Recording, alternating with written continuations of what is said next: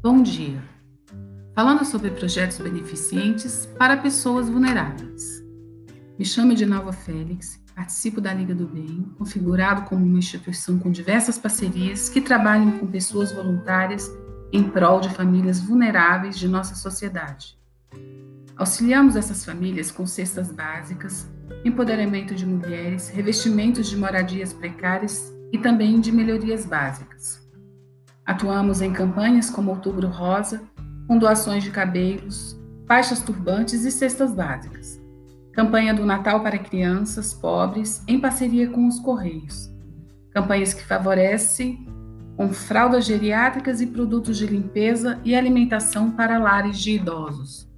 Este projeto existe há cinco anos e vem a cada dia ajudando a melhorar um pouco a vida daqueles que precisam. Somos um grupo de pessoas ligadas pelo sentimento do amor.